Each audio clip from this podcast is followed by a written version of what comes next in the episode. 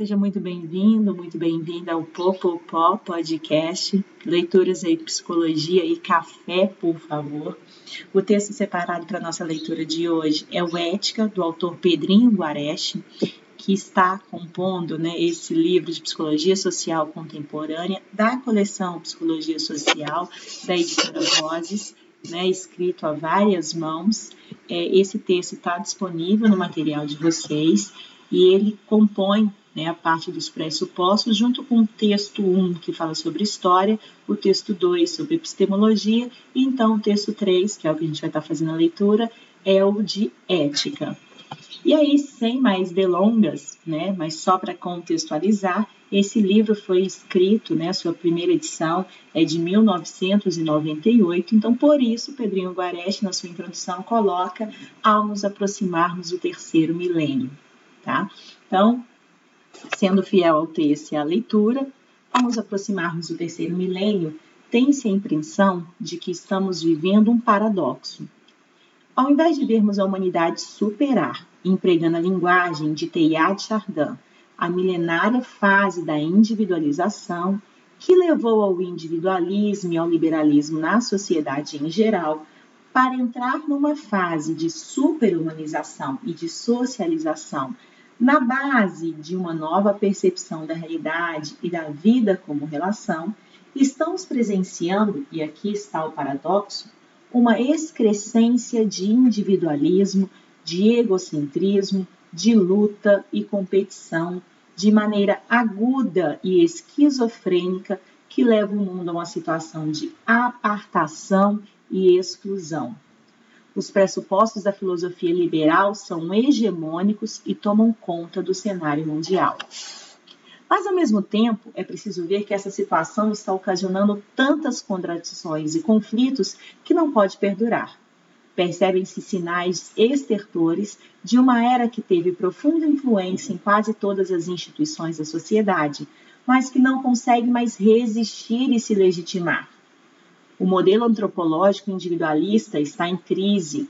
Vemos crescer um novo modelo de ser humano e de uma sociedade fundada na comunhão, na convergência, na superação de barreiras físicas e psicológicas, espaciais e temporais, territoriais e culturais.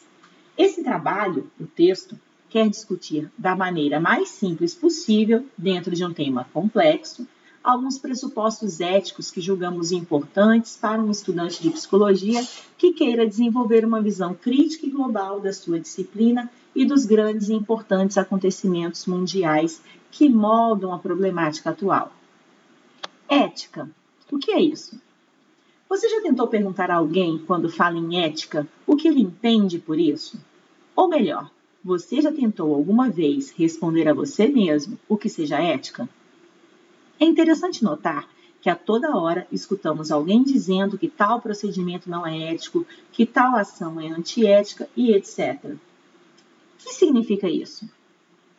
Quando se começa a refletir sobre o que seja ética e sobre os fundamentos da ética, damos-nos conta de quão complexa é a questão. Mas, ao mesmo tempo, vemos que todos nós, de um modo ou de outro, temos nossas convicções éticas, possuímos a nossa ética, para termos tal ética, temos de nos basear em algum fundamento, algum pressuposto filosófico e valorativo.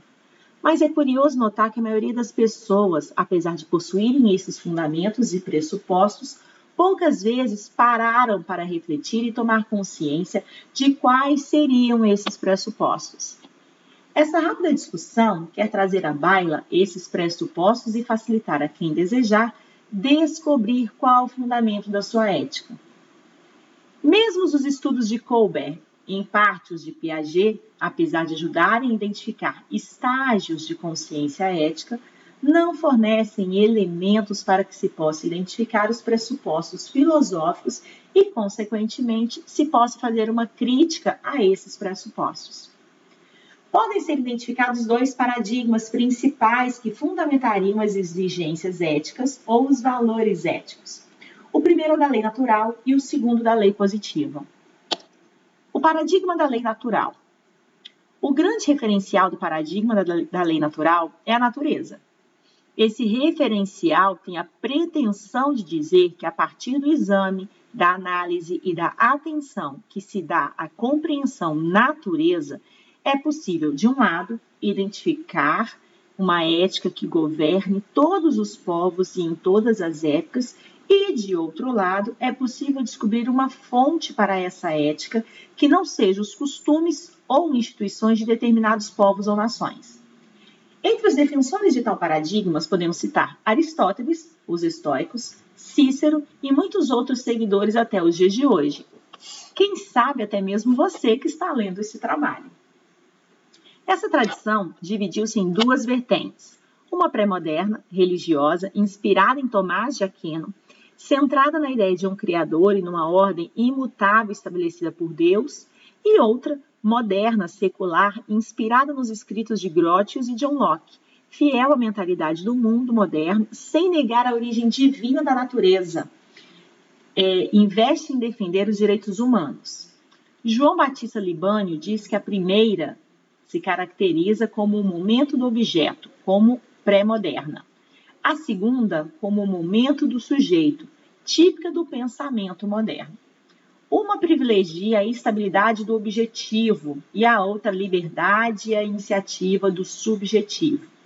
Mas, para ambas, o critério que as fundamenta é algo exterior, a natureza como produto de Deus Criador para a primeira, ou a dignidade e os direitos fundamentais do ser humano que podem ser racionalmente conhecidos e justificados para a segunda. O paradigma da lei positiva. O paradigma da lei positiva surge como uma reação ao paradigma da lei natural, tanto na sua versão religiosa como na versão secular. Há uma rejeição tanto em nível epistemológico como em nível ideológico de um apelo a uma ordem natural como referencial ético. Em nível epistemológico, a partir do relativismo cultural, questiona-se a possibilidade de dar conteúdo concreto às leis ditas naturais, que sejam as mesmas em todas, as, é, em todas e para todas as épocas e culturas. Em nível ideológico, a partir da experiência histórica do abuso, tanto de poderes religiosos como civis, de apelar para as leis naturais para esmagar seres humanos que se opunham a determinados regimes, levou à rejeição de uma ordem humana e social determinada por uma lei natural pré-estabelecida. O critério ético passa a ser o que foi escrito e promulgado após as diversas instâncias de discussão.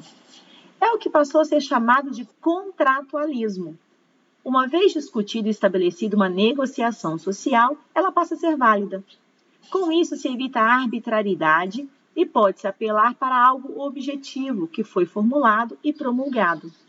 Podemos nos libertar, assim, de uma natureza cega, de um lado, e dos mandos e desmandos autoritários de governantes e grupos, de outro lado. Pode-se perceber logo que, se as leis fossem justas, discutidas democraticamente e aplicadas da maneira mais imparcial possível, o Estado de Direito poderia ser um forte defensor do direito e das liberdades dos seres humanos. Mas o que acontece quando os governadores e os juízes são autoritários e quando alguns legislam em causa própria?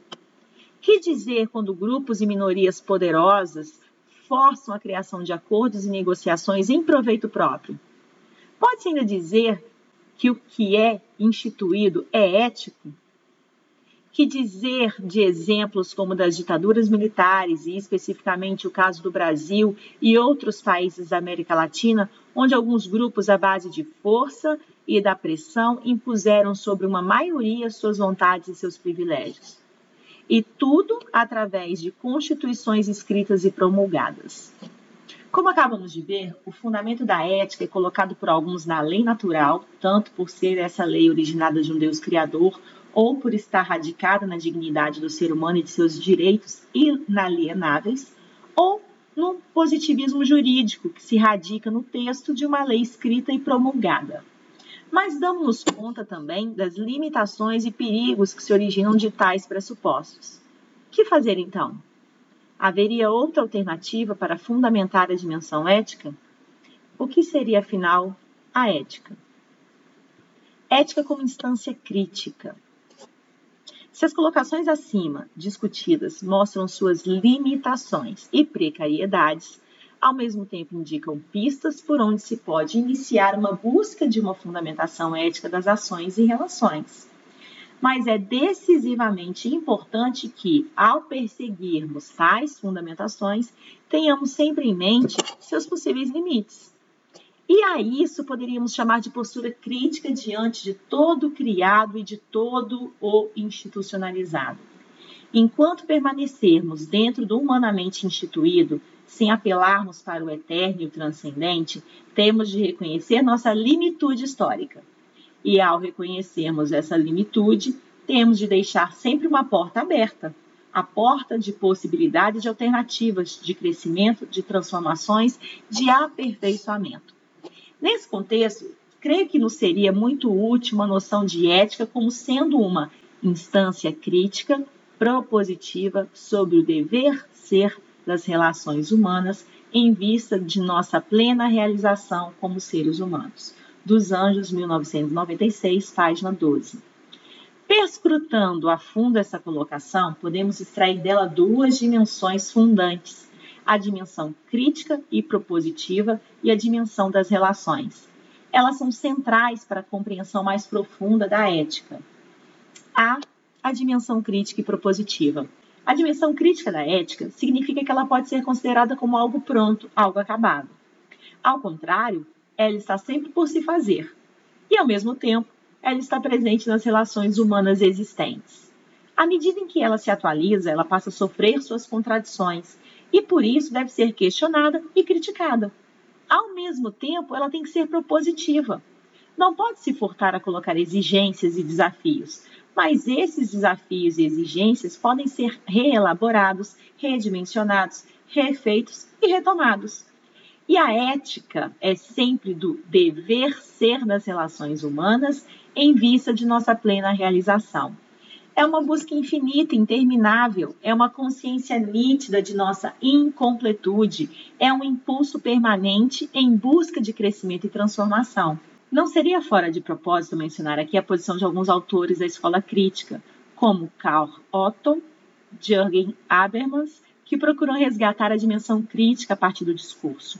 O discurso é o que temos de mais próximo, de mais real e ao mesmo tempo de mais interminável.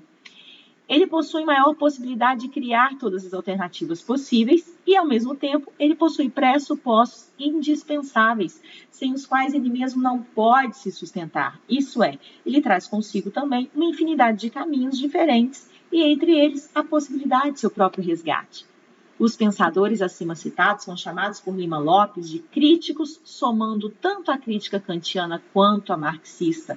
Podem ser tidos como herdeiros dos ideais de liberdade, dos modernos, ao mesmo tempo que levam a sério a impossibilidade de existência do ser humano não socializado. É minha convicção que é fundamental enfatizar a dimensão de crítica ao se discutir a questão da ética. Num trabalho anterior do próprio autor, Pedrinho Guareschi, tentei mostrar como um uso cuidadoso e sério da crítica mesmo ao se discutir as diferentes teorias científicas, leva à própria evidência da impossibilidade de uma ciência ou de uma prática científica neutra, isso é, sem uma dimensão ética. Vou fazer uma pausa aqui para um golinho no café, mas pensa nisso que eu acabei de falar.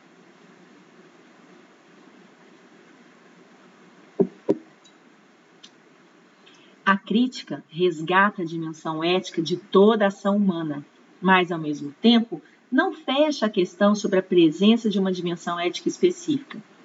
Aliás, a própria teoria crítica, também chamada de escola de Frankfurt ou crítica da ideologia, tem como pressuposto a impossibilidade da neutralidade das ações humanas. Toda ação humana, segundo essa escola de pensamento, deve ter como finalidade iluminar e emancipar. A ação que se diz neutra, se não tiver direcionada a tais fins, possivelmente estará servindo a propósitos contrários de ocultação da realidade e de manipulação das consciências. É também iluminador notar nesse contexto como John Thompson, um dos melhores analistas da ideologia, define esse conceito. Para ele, ideologia é o uso de formas simbólicas que servem para criar ou manter relações de dominação. Vamos de novo? É o uso de formas simbólicas que servem para criar ou manter relações de dominação. Uma forma simbólica só é ideológica quando se puder mostrar que ela serve aos propósitos de criar ou manter relações que sejam de dominação. Isso é, relações assimétricas, desiguais, injustas. Dominação é aqui um conceito diferente de poder. Poder é uma capacidade, uma qualidade individual de pessoas, algo singular, particular. Nesse sentido, todos os que podem fazer algo, trabalhar, falar, escrever, etc., têm um poder. Já dominação é uma relação, isso é, sempre se dá entre dois ou mais sujeitos e acontece quando há uma expropriação de poder. Isso é, quando um retira de maneira assimétrica ou injusta um poder de outro parceiro. Para essa concepção de ideologia, então, a dimensão ética, isso é, a dimensão do dever ou não dever fazer, está presente. A análise ideológica, nesse sentido, é sempre uma demonstração e uma denúncia da existência de relações assimétricas desiguais.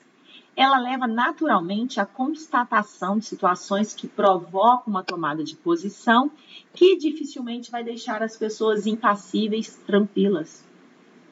Esse é o grande risco de se tomar ideologia na acepção crítica e, ao mesmo tempo, a grande vantagem. Na verdade, de que ajuda aos grupos humanos dizer simplesmente que as coisas são assim, sem que se apresentem elementos de transformação e superação de tais situações?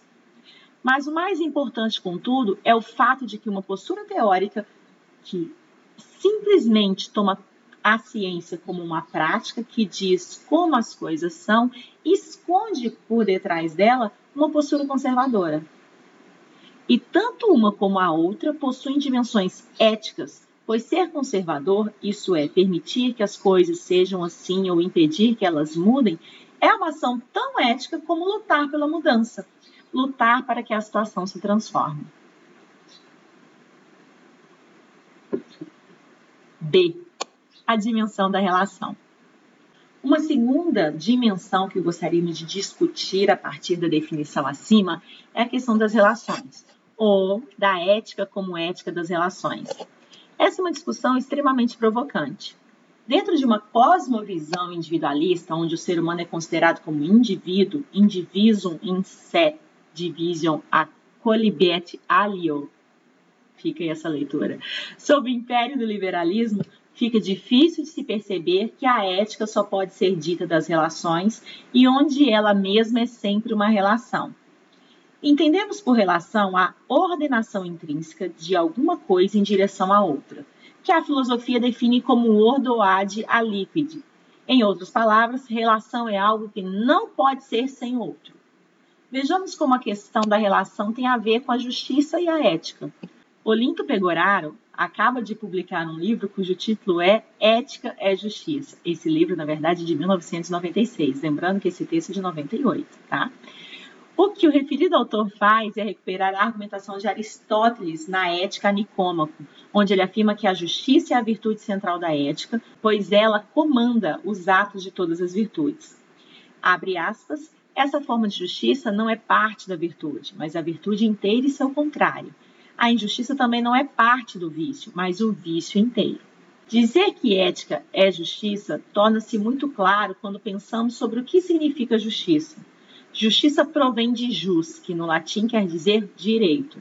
Alguém é justo quando estabelece relações com outros que são justas. Em outras palavras, alguém sozinho não pode ser justo. Alguém sozinho pode ser alto, branco, simpático e etc. Pois isso não implica relação, isso é, não implica outros. Agora, justo, ele não consegue ser sozinho, pois a justiça ou a injustiça só entram em campo no momento em que alguém se relaciona com outros. Isso quer dizer que é só a relação que se pode aplicar adjetivo justo, e não de um polo apenas da relação. Eu sou justo quando estabeleço relações com outros que são justas. Isso é, que respeitam os direitos dos outros. Justiça tem a ver, pois, com respeito aos direitos das pessoas. a justiça quando os direitos das pessoas são respeitados. Do mesmo modo, a ética.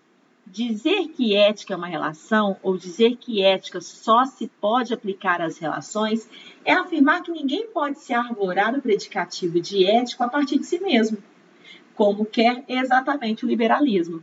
O pensamento liberal, ao partir da definição de ser humano como indivíduo, centraliza tudo no eu, no sujeito da proposição. Perdemos a dimensão relacional e, como consequência, mistificamos o verdadeiro sentido de ética. Chegamos assim aos abusos sociais, como os que vivemos hoje, em que um terço da população não possui seus direitos garantidos e nos blasonamos como éticos ou como um país onde existe a ética. Por incrível que pareça, quem vai decidir se somos ou não éticos são os outros. Isso parece chocante, de fato o é, dentro da cosmovisão egocêntrica e individualista, como é a cosmovisão do liberalismo. No documentário Exigências Éticas da Ordem Democrática da CNBB, a seguinte afirmação vem mostrar quem é o juiz da ética numa verdadeira democracia. Abre aspas. A existência de milhões de empobrecidos é a negação radical da ordem democrática. A situação em que vivem os pobres é critério para medir a bondade, a justiça, a moralidade, enfim, a efetividade da ordem democrática. Os pobres são os juízes da ordem democrática de uma nação.